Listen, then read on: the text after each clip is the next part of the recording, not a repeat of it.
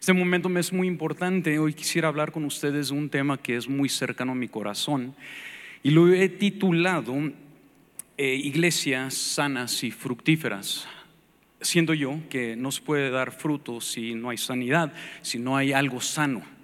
Por ende, nuestra responsabilidad mayor como pastores es mantener la sanidad o una iglesia sana. Si usted trajo su Biblia, le voy a animar a que vaya conmigo al libro de Hechos, el capítulo número 11, y en unos momentos vamos a ver unos cuantos textos que nos van a ayudar a explorar este tema. Quisiera hablarles un poquito acerca del contexto muy nuestro. Hace, sí, como lo dijo nuestro pastor, 20 años ya fueron. Eh, el año pasado cumplimos 20 años de habernos mudado, no al sur, sino al sureste de Texas. El sur de Texas todavía es es eh, tierra buena, el sureste. Ahora les voy a explicar a dónde nos mandó el pastor. Bueno, fue más bien a el Señor el que nos mandó. Pero hace esos 20 años nosotros conocíamos muy, muy poco acerca de ese terreno. Eh, cuando llegamos, em, nos dimos cuenta a los cuantos días que estábamos en una ciudad sumamente complicada. Puerto Arturo es sumamente complicado. Y bueno, de hecho, el pastor Rafael hace unas tres semanitas, ¿verdad? Me mandó un texto con un, con un estudio que se había hecho con una metodología científica alrededor de Estados Unidos. Se hizo este, ese estudio donde se estudiaron las ciudades, y ahí les va el título de, del artículo, ¿sí? El artículo se llamaba Las 50 ciudades más miserables de Estados Unidos, así, así se llama. Y bueno, es un artículo donde se estudia y bueno, se, se van eh, más o menos analizando ciertas cosas. Ya lo pusieron ahí, ¿qué tal? Nos, nos eh, ha tocado bailar con la segunda más fea, ¿no? No con la más fea, pero con la segunda más fea. Les cuento un poquito acerca del estudio. Este estudio eh, se tomó cosas como desastres naturales en los últimos 50 años. Les cuento que en los últimos 20 años nosotros hemos sufrido cuatro desastres naturales masivos, tres huracanes de categoría 3 para arriba, tres de ellos, esos tres, destruyeron nuestra ciudad en su totalidad. El último destruyó la iglesia, 50 de nuestras familias perdieron absolutamente todo lo que tenían. ¿sí? Esa es una de las cosas que se estudiaron. Otras, por ejemplo, la tasa de pobreza, donde nosotros radicamos, es arriba del 35% la tasa de pobreza. El desempleo es arriba del 50%. La criminalidad es altísima. El divorcio es por arriba del 50%. ¿Qué tal? ¿Cuántos quieren casar a alguien allá? La calidad escolar es sumamente baja, nosotros eh, hemos visto esto a través de los años y por eso hace un año empezamos una escuela, nuestros primeros esfuerzos. Eh, tenemos 45 alumnos, se tiene que empezar con algo y estamos ya cambiando poco a poco la cultura de nuestra ciudad. Ese fue el hallazgo, que nosotros, Puerto Arturo, nos llamaron la segunda ciudad más miserable de Estados Unidos. Yo reprendo eso en el nombre de Jesús. Con los años, cuando primero llegamos, vuelvo a repetir, no conocíamos mucho la cultura, cuando nos empezamos a sumergir en ella, una de las cosas que yo hice fue estudiar eh, los fundamentos de la, de, la, de la, ciudad, cómo fue fundada esta ciudad, quién fue que, el que la fundó. Y lo que descubrí fue de que una persona hace 125 años con el nombre de Arturo Stilwell fue el que fundó la ciudad de Puerto Arturo. Puerto Arturo. Ahora, escúcheme bien, hace 125 años él era una de las personas más poderosas y más ricas de Estados Unidos. De hecho, era el dueño de lo que era un ferrocarril que conectaba Nueva York con Kansas City, que en esa época eran dos ciudades Kansas City era muy, muy importante en esa época. La tirada de este hombre era conectar Kansas City con el Golfo de México. Entonces, lo que él eh, primeramente planificó es de que voy a llevar mi, ferrocarril a la ciudad de Galveston.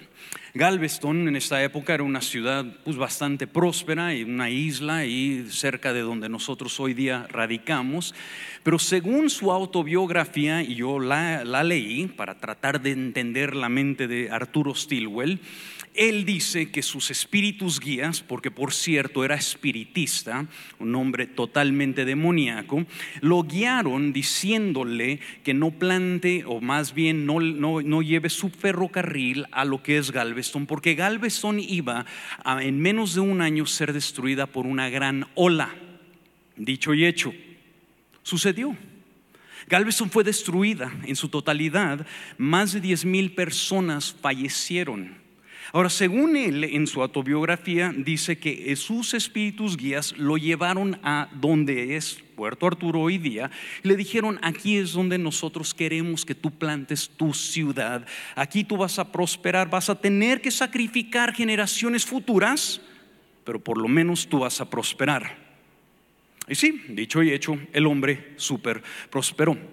Ahora, independientemente de cuál sea su teología en cuanto a estas cosas, la mía y en mi convicción es de que al hacer esto, este hombre maldijo generaciones futuras de lo que es Puerto Arturo.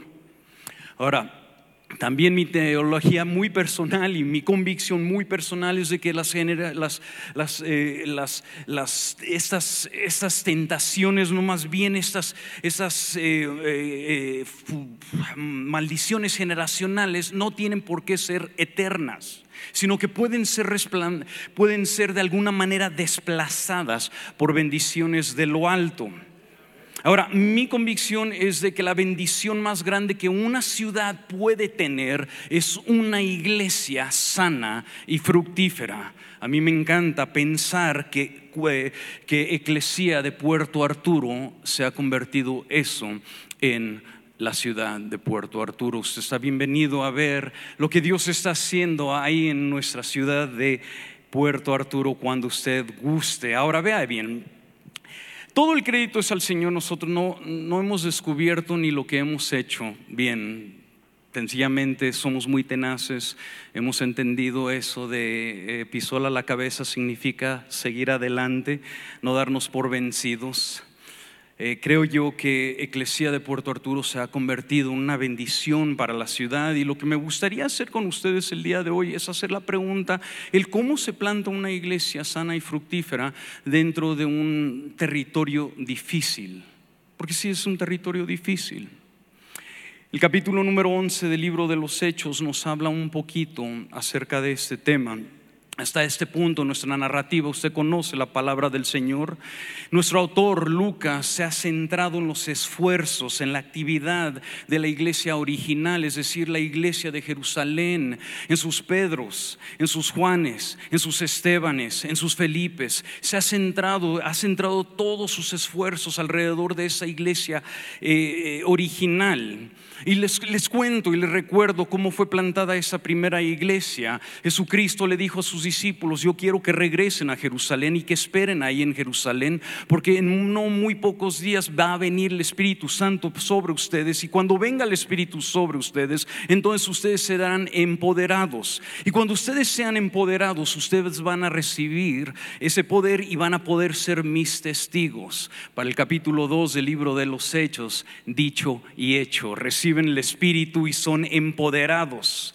Muchos de los teólogos y los, mm, qué sé yo, historiadores, comentaristas que yo he leído, dicen que la ciudad de Jerusalén creció, la, iglesia local de Jerusalén creció a más de 10 de mil personas en esos cuantos meses y años. ¿Qué tal? Una iglesia mega en una ciudad pequeña en aquel entonces. Creció pero masiva esa iglesia.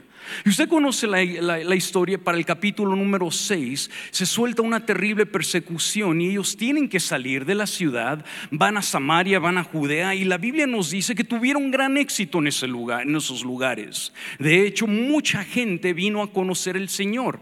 Lo que la Biblia no nos dice, y es correcto guardar silencio donde la Biblia guarda silencio, no nos dice que fueron, que fueron establecidas iglesias locales en Samaria y en en Judea. No nos dice nada más de eso. Es más, la primera vez que la Biblia nos menciona que una iglesia fue plantada de una manera mm, eh, liderada por, por personas no fue hasta el capítulo número 11. Con el paso del tiempo, esta iglesia les voy a hablar un poquito el día de hoy, eclipsa en total importancia la de Jerusalén. Esa se convierte en la más sana y la más fructífera de la era apostólica, de tal manera que se convierte en la matriz, escuche, la matriz de la actividad global de Cristo en la era apostólica. Entonces yo les quiero proponer algo. Les propongo que por unos minutos nosotros analicemos a esta comunidad, a esta comunidad de creyentes. Hagámoslo porque si creemos en la ley de la primera mención de la Biblia, la ley de la primera mención en la Biblia nos deja claro que dejan ciertos principios para, para seguir. Estos de Antioquía se han convertido, se convirtieron en una iglesia modelo, una que nosotros aprendimos, una nosotros analizamos, porque cuando nosotros llegamos, llegamos y repito, al año nosotros ya estábamos diciendo, nos vamos de aquí, nos vamos de aquí, no nos vamos a quedar. Y sentimos fuertemente del Señor que el Señor nos dijo, ustedes necesitan estudiar las iglesias del Nuevo Testamento y poner un énfasis en la iglesia de Antioquía, porque ahí yo les quiero mostrar cómo hacerle. Quisiera compartir unas cuatro, unas cuatro eh, valores de una iglesia sana, una iglesia fructífera con ustedes. Y ese primer, ese primer valor que vamos a analizar el día de hoy es de que una iglesia sana y fructífera tiene que tener cimientos sólidos. ¿Usted ha escuchado de un edificio llamado Burj Khalifa? Es el edificio más grande del planeta. El Burj Khalifa se dice que tuvieron que excavar más de 50 metros para abajo y luego rellenar esos 50, ese pozo que hicieron con el cemento más fino, más pesado, más sólido, porque ellos sabían una cosa, que para poder edificar algo duradero, algo que, que, que traspase los años, tenía que ser fundamentada en algo sólido. Una iglesia sana, una iglesia fructífera debe de tener cimientos sólidos. Hechos capítulo 11, versos 20 al 21. Les comparto, dice aquí la palabra del Señor, algunos de los creyentes fueron a Antioquía. ¿Quién fueron esos creyentes? Esos creyentes fueron nada más, nada menos los que se habían sido dispersados de la iglesia original de Jerusalén. Ahora vea, estos creyentes van a Antioquía, que viene siendo al norte lo que hoy día es Siria, en Siria, y les comenzaron a predicar. Predicaron a quien? A los gentiles, no a los judíos, a los gentiles acerca cerca del Señor Jesús. Y dice aquí que el poder del Señor estaba con ellos. Y un gran número de estos gentiles creyó y se convirtió en el Señor. Me gustaría que noten algo. Noten algo, que es la predicación ungida acerca de la persona y la obra del Señor lo que gana almas siempre siempre. Eh, fue la predicación y la obra, eh, fue la obra de Cristo, la predicación de la obra de Cristo que gana esta buena cantidad de creyentes, que crea un grupo. Pero lo que quisiera que ponga atención es de que el tener un grupo no significa que ya tienes una comunidad. No significa que ya tienes una iglesia. Aún no se les ha llamado a esos iglesia. En el Espíritu nosotros sabemos que han sido injertados, que sabemos que existen dos manifestaciones de lo que es la iglesia, la iglesia universal, la iglesia invisible, el cuerpo de Cristo, y luego las iglesias locales puestas en diversos lugares del planeta. Estos todavía no tienen una iglesia local, pero sí han sido ahora hechos partes, parte del cuerpo de Cristo, es decir, la iglesia universal. Primero lo primero, cimientos tienen que ser puestos. Note que aquí hay una intencionalidad en poner los cimientos. El libro de Hechos, continuamos, el verso 11, verso 22 al 26 dice, cuando la iglesia de Jerusalén, la original, se enteró de que habían eh, de lo que había pasado, enviaron enviaron a Bernabé. Esa palabra enviaron eh, hablamos un poquito acerca de ella el día de hoy. Es la palabra exapotelo y tiene las mismas raíces de la palabra eh, apóstol, exapotelo. Mandaron a este apóstol, a Bernabé, con una unción apostólica a Antioquía. Ahora note, cuando él llegó y vio las pruebas de la bendición de Dios, se llenó él de alegría y los alentó, alentó a los creyentes a permanecer fieles en el Señor. Bernabé era un hombre, qué descripción de un hombre, chéquese esto. Era un hombre bueno, lleno del Espíritu Santo y firme en la fe Continúa las escrituras y dice, y mucha gente llegó al Señor. Y después Bernabé siguió hasta Tarso para buscar a Saulo. Y cuando lo encontró, lo llevó de regreso a Antioquía. Y los dos se quedaron ahí con la iglesia, primera vez que es mencionada la iglesia local. Primera vez que una segunda iglesia local es mencionada en el libro de Hechos. La primera, obviamente, es la de Jerusalén. Ahora ellos aquí son la iglesia y durante todo un año ellos enseñaron a grandes multitudes. Fue en Antioquía donde por primera vez a los creyentes se les llamó cristianos. Del texto nosotros podemos aprender tres cosas de poner un cimiento firme. En primer lugar, aseguraron una cobertura espiritual. ¿Se dieron cuenta lo que sucedía aquí? Aseguraron una cobertura espiritual. Aquí pasa que la iglesia de Jerusalén, Exapotelo, mandan a Bernabé. ¿A qué mandan a Bernabé? Mandan a convertirse en una cobertura espiritual, mandan a checar, no para enseñorear, mandan para verificar. Cualquier loco puede decir, yo he creído y aquí voy a poner mi iglesia, pero estos mandan a una cobertura espiritual para ver, para ver. Mandan a Bernabé para poner la estampa de autenticidad, para animar, para cuidar, como un hijo recién nacido, para criar, para nutrir, para proteger, para alimentar y exhortar. Una iglesia sin cobertura espiritual está destinada a errar, está destinada a errar. Por eso es tan importante lo que nosotros gozamos aquí en la red del mundo de fe. Por eso es tan importante lo que nosotros venimos aquí a hacer cada año a la Ciudad de México, o sea, en Copel, a disfrutar de una cobertura, a ser enseñados, a ser instruidos, a ser animados. Muchos de nosotros hemos venido a lugares como estos, que nos venimos y nos reunimos queriéndonos dar por vencido. Y es en lugares como estos cuando nuestros apóstoles, nuestros líderes nos pueden dar ese ánimo, pueden ser ese, esa, esa unción de Bernabé sobre nosotros.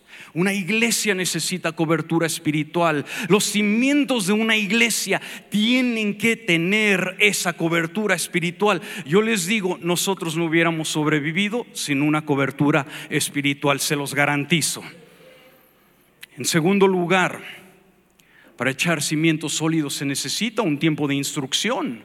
Aquí lo que vemos es que Saulo y Bernabé se van un año y enseñan. Yo me hago la pregunta, ¿qué enseñaban?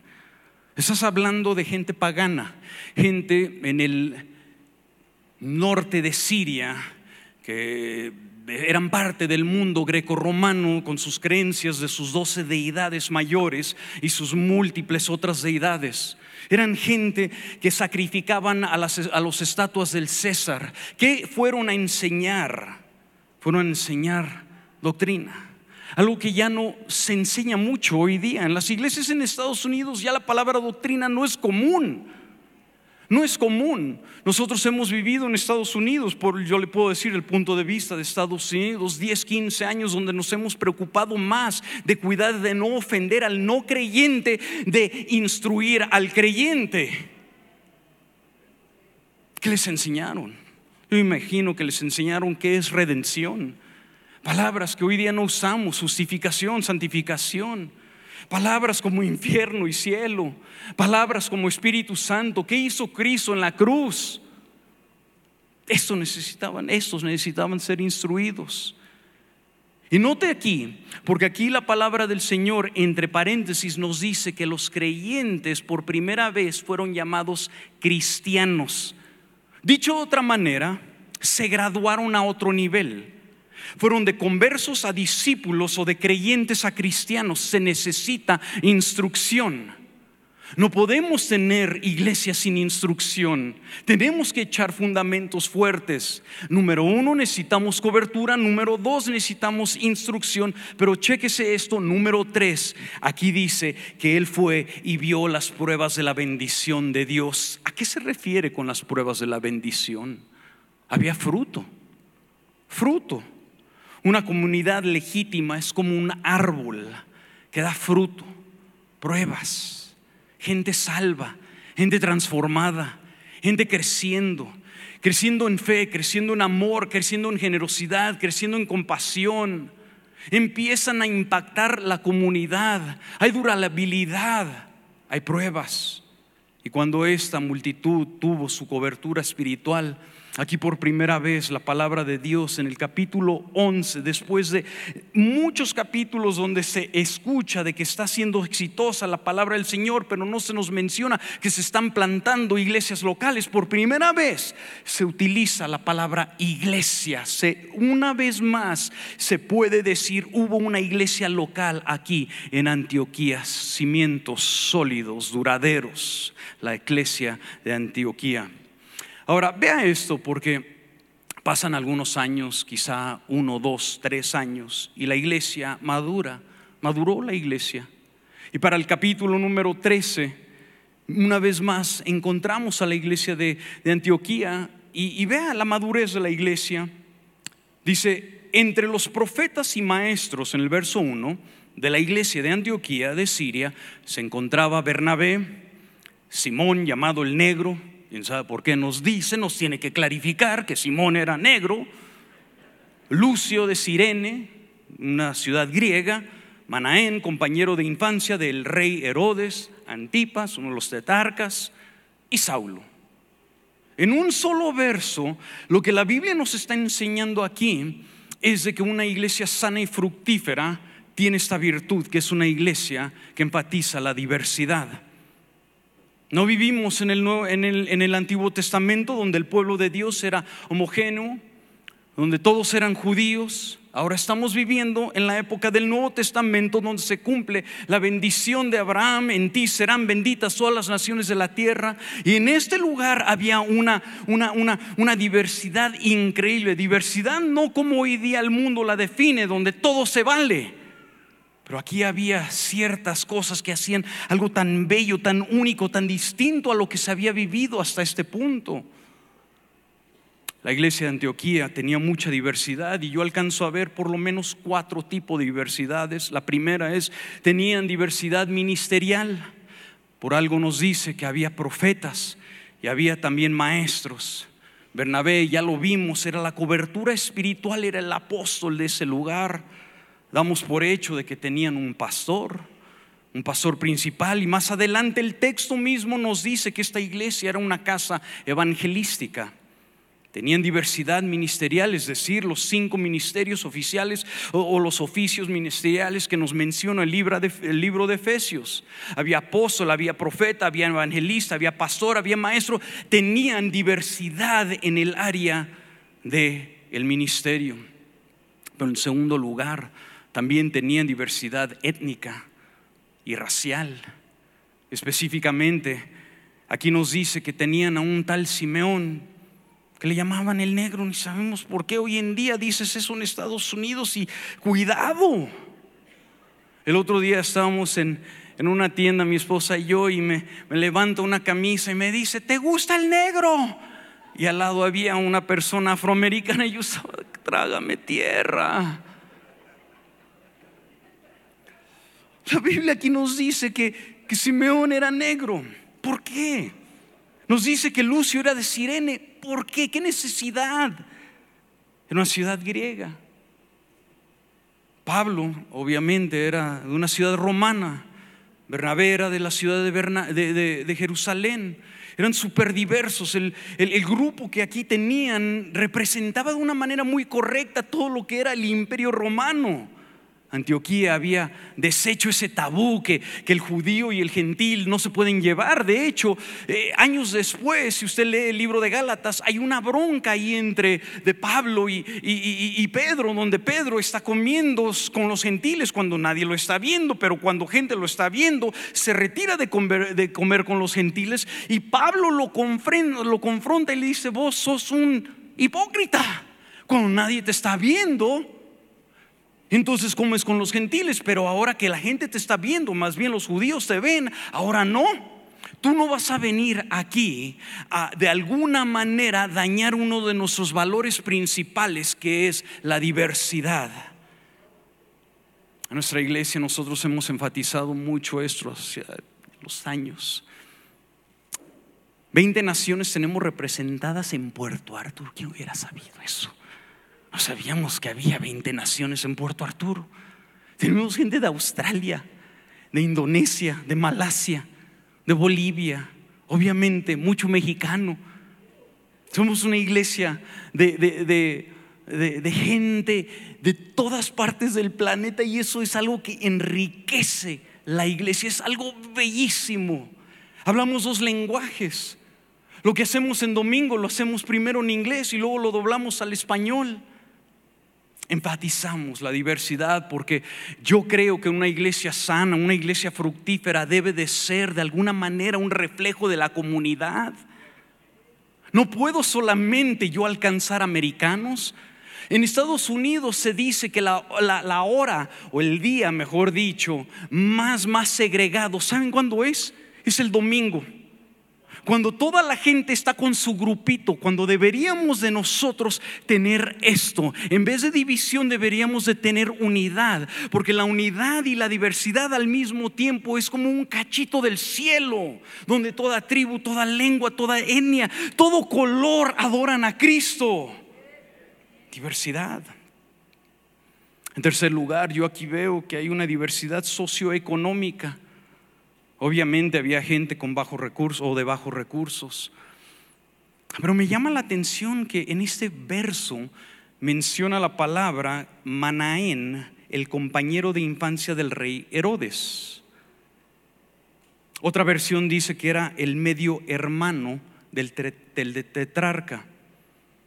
Es decir, era el medio hermano de una de las personas más ricas y poderosas de la provincia. Es curioso porque nosotros hemos decidido hace como unos, qué sé yo, unos siete años decidimos trabajar con jóvenes, así del staff de puros chavitos. ¿eh?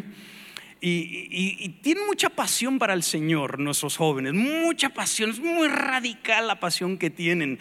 Y de repente nos critican a, nuestra gente, es que no, no vienen a la oración a las 5 de la mañana, no pagan el precio, no hacen eso. Y yo les digo, a ver, tranquilos, tranquilos, tranquilos, lo que necesitan saber es de que esas personas están pagando sus sueldos.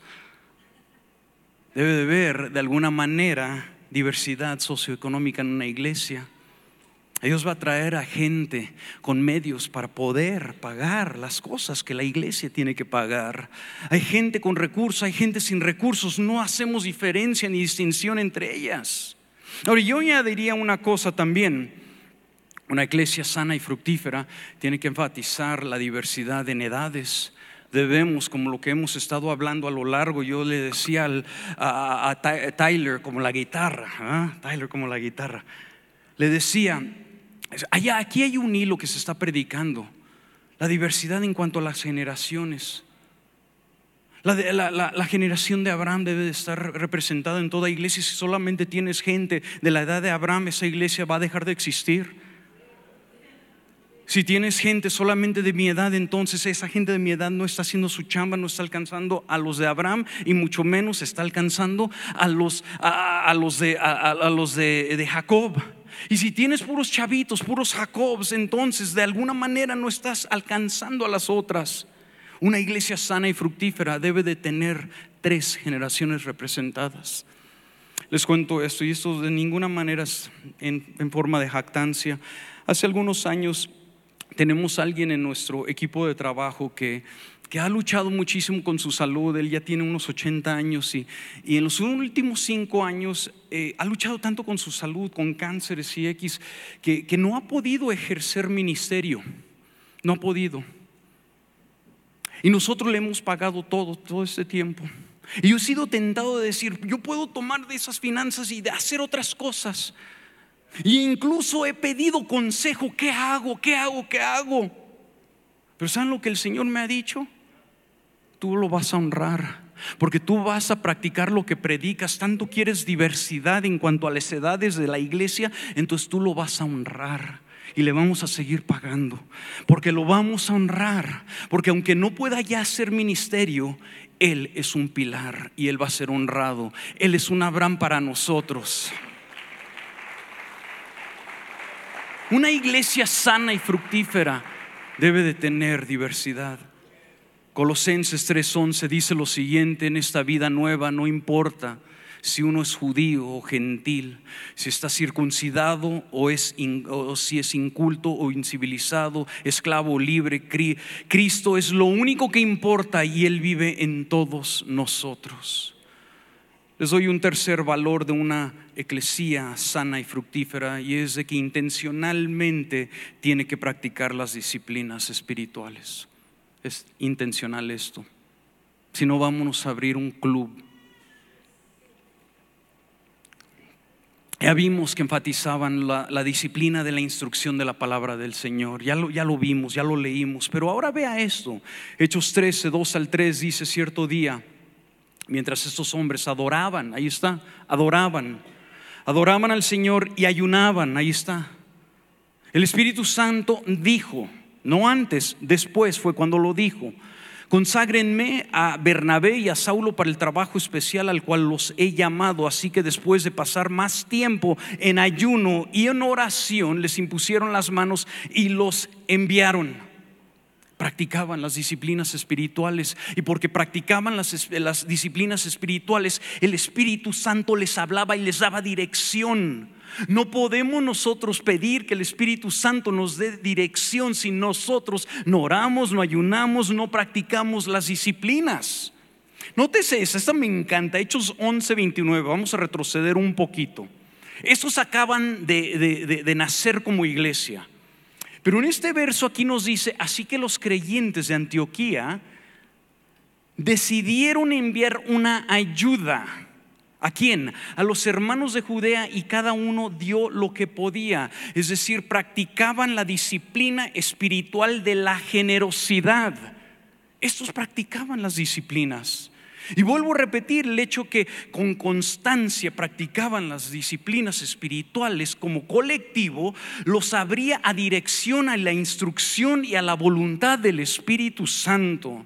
Hace un rato, hace ya un tiempo, y alguien de otra red, me, llamó y, me hizo una pregunta, me dijo, pastor, hemos visto que ahí en, tierra difícil les ha ido bien. ¿Cómo le, han hecho para multiplicar su dinero? ¿Cómo le han hecho para, para edificar su iglesia? ¿Qué han hecho distinto? ¿Qué puedo hacer? Yo estoy ahorre y ahorre y queremos comprar una iglesia. Y lo único que se me vino a la mente fue, yo no soy financial advisor. Lo que sí soy, soy pastor y he leído la Biblia unas cuantas veces y lo único que entiendo es de que no puedes dar más que Dios. Así de que encuéntrate unas cuantas causas dignas, unas cuantas causas importantes y da dinero hacia allá. Es tu mejor inversión. Y te garantizo que Dios lo va a multiplicar porque es lo que nosotros hemos hecho. Míreme, yo pastoreo a inmigrantes, gente que corta el pasto gente que limpia casas, gente que solda fierros. Los que han ido han visto el tipo de gente que yo pastoreo. Tengo el privilegio de pastorearlos. El año pasado, les cuento rapidito, el negocio que estaba al lado de nosotros, donde nos estábamos, nos estacionábamos toda la vida, como 300 lugares para estacionar ahí, lo cerraron y nos dijeron ya no tienen estacionamiento. Y la ciudad nos dijo, más vale que se muevan, más vale que hagan algo. Hicimos nosotros entonces, fui al banco, un préstamo de 250 mil dólares, pagamos el estacionamiento, gloria a Dios, hoy día tenemos 300 lugares nuestros, pero eso fue hace 10 meses. Esa cuenta se acaba de pagar la semana pasada en su totalidad y no sé cómo. Lo único que te puedo decir es de que nadie nos va a ganar en dar más. Eso es algo que nosotros hemos vivido.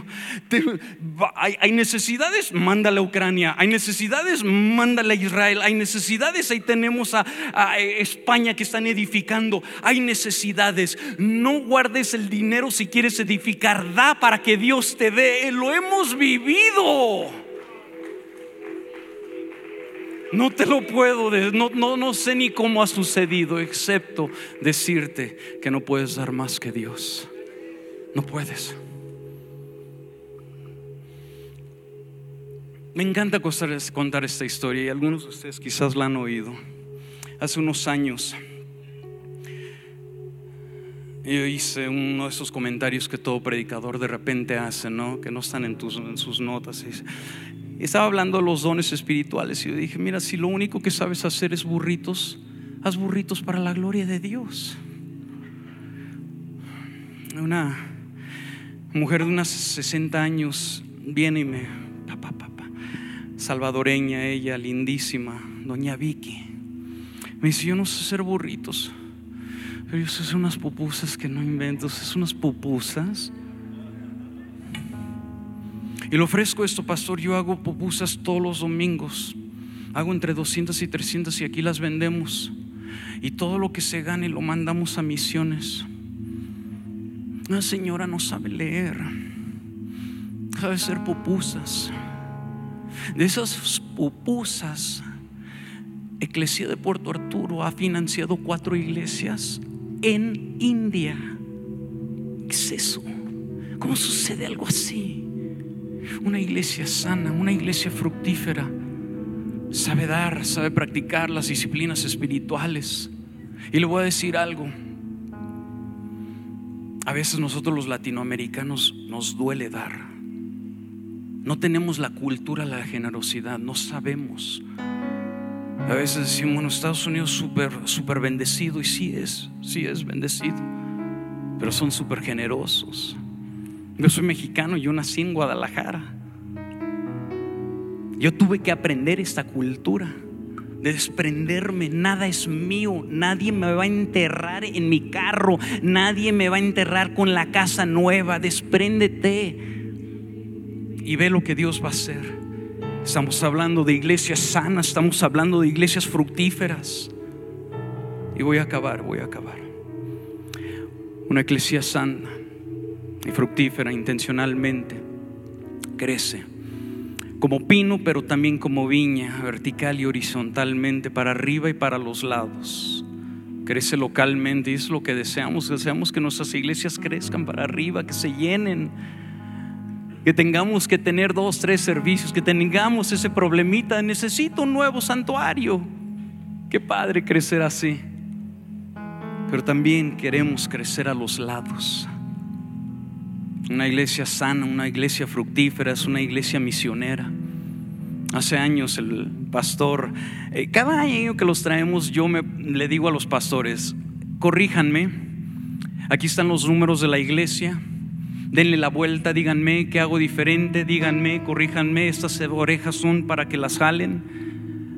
Y la única palabra de corrección que me, dio el pastor fue la siguiente, me tomó el sobre, esto fue hace muchos años, tomó el sobre de nuestras ofrendas y diezmo y dijo, aquí no hay nada para misiones, corrige esto. Lo hicimos esta misma semana. Y curioso, gente empezó a dar a esa causa. Crecimos como iglesia, pero también tenemos que crecer hacia los lados. La iglesia de Antioquía nos dice que Pablo de ahí salió y plantó un chorro de iglesias en todo lo que es Asia Menor, Europa. Y luego, ¿saben lo que hacía Pablo? Regresaba a casa, me imagino, a dar cuentas, a dar cuentas. No solamente se enfocaron en crecer como la iglesia de Antioquía, sino se enfocaron en convertirse en la matriz de la actividad global de Cristo en el mundo antiguo. ¿Qué iglesia? Qué increíble iglesia. Esta iglesia ha sido el modelo nuestro. No estamos diciendo de que copienos para nada, no. Cada quien tiene su contexto, cada quien tiene sus luchas, cada quien tiene que luchar ahí donde Dios le asignó. Pero eso sí te digo, no te lo estoy inventando. Dios nos llevó a una tierra árida, difícil, una tierra que tenía una maldición generacional. Y ha resplandecido un cachito de luz en ese lugar, porque cuando la luz crece y la luz alumbra, no la puede sostener. Seamos como Cristo. Vea, vea esta escritura y con esto voy a terminar. Mateo 4. Parece que es el verso 13 en adelante. Dice, y dejando a Nazaret vino y habitó en Capernaum, ciudad marítima en la región de Zabulón y de Neftalí, para que se cumpliese lo dicho por el profeta Isaías cuando dijo, tierra de Zabulón y tierra de Neftalí, camino del mar al otro lado del Jordán, Galilea de los gentiles. el pueblo asentado en tinieblas vio gran luz. Y los asentados en región de sombra de muerte, luz le resplandeció. Seamos luz ahí donde Dios nos puso. Cuando dicen amén. Les voy a rogar que se pongan de pie. Quisiera orar por ustedes. Quisiera bendecir lo que han escuchado. ¿Estamos bien con el tiempo? ¿Latina? Sí. Padre Celestial, te damos gracias por la red nuestra, por Mundo de Fe. Gracias Señor, te damos por los pastores Ernesto y Sandra, los bendecimos Señor. Estamos tan agradecidos por 30 años de su labor. Gracias Señor porque ellos son pastores ejemplares y año tras año Señor. Ellos nos proveen de esta oportunidad para venir a recibir. Yo te estoy pidiendo una bendición especial sobre ellos, Señor. Mientras hablaban, Señor, el día de, de, ayer, yo escuché que este lugar no es de ellos. Que el deseo de su corazón es un día tener lo suyo, Señor. Y te pido, Señor, que así sea en el nombre de Jesús. Bendícelos, Señor. Nota lo que ellos han hecho por esta red, Señor. Ellos han sembrado, Señor, en esta ciudad. Han sembrado, Señor, en regiones tan lejanas como Texas, como California, como Costa Rica. En tener esos eventos, ellos están sembrando. Y yo te estoy pidiendo, Señor, que tú les des el deseo de su corazón, Señor. Rapidito, yo quisiera decirles una cosa. Se van a necesitar dos cosas cuando se abra esa puerta creatividad y audacia. Hace 12 años nosotros éramos unas 300 personas, no teníamos nuestro propio lugar, ya estábamos en la calle literalmente. Y empezamos a buscar un lugar. No teníamos cuenta de cheques, no, teníamos, no estábamos dados de alta con el gobierno. El Señor nos dio un lugarcito y dijo, bueno, vayan y hablen con el dueño. Y cuando fuimos, hablamos, yo me inventé ahí con algo de creatividad y le dije al dueño, no tenemos dinero. Era el peor business plan en la historia de, de, los negocios. No tenemos cuenta de cheques, no tenemos dinero, no estamos dados de alta con el gobierno, pero le ofrezco esto. No nos cobren por seis meses y luego ustedes financien, usted financienos el lugar. Y él me dijo, ¿sabes qué? Me caes bien. Es súper audaz. Jamás en la vida me habían ofrecido algo así. Yo tengo más de 500, 500 millones de dólares a mi nombre y jamás me habían hecho un plan así. Pero te voy a poner una condición. Para final de esta semana necesitas tenerme aquí un cheque de 100 mil dólares, pues necesito que me compruebes si eres real o no. Entonces yo le pedí las llaves del edificio y le dije, pues présteme las llaves, me las prestó, fuimos al lugar, eh, le dijimos a las 300 ovejitas, vengan, vean, vean. Y les planté la visión ahí de, la nada, dije, aquí van a estar, aquí va a ser el santuario, y acá van a estar las aulas de nuestros niños, y acá va a ser el área administrativa, y aquí vamos a poner canchas de fútbol y de básquetbol y de voleibol, y todo eso ahora es una realidad. Pero necesitamos 100 mil dólares esta noche. Era miércoles. Y gente empezó a dar. De ahí salimos con 75 mil. 75 mil no son 100 mil. Para el viernes yo tenía la cita a las 3 de la tarde. Nos llamó una parejita, argentina, por cierto. digo, pastor, no estábamos en la junta, pero supimos lo que está pasando y aquí tienen 30 mil dólares. No, se pone la cosa mejor, escúchame. Yo ya con el pecho inflado voy y hablo con el dueño de la propiedad y le digo, usted me pidió 100 mil dólares, aquí están sus 100 mil dólares. ¿Es lo que me dijo el dueño? Toma el cheque, se ríe y me dice, yo te estaba probando. Tómate tu cheque y ve edifícate tu lugar. Ahí se pone mejor. Un año después, un año después, y lo hago en honor a Él, porque Él me dijo esto como condición. Necesitas mencionar lo que estoy, lo que, lo que estoy haciendo por ti. Nos dijo lo siguiente, que nunca se te olvide. A ti te han regalado un cuarto de millón de dólares. Nos regaló un cuarto de millón de dólares para acabar la edificación de nuestro templo. Dios les va a dar lo suyo porque ustedes han sido fieles. Dios les va a hacer los Dios les va a dar algo más allá de lo que se han imaginado, más allá de lo que han orado. Y vamos a seguir viniendo año tras año por otros 30 años. En el nombre de Jesús los bendecimos y los amamos. Amén.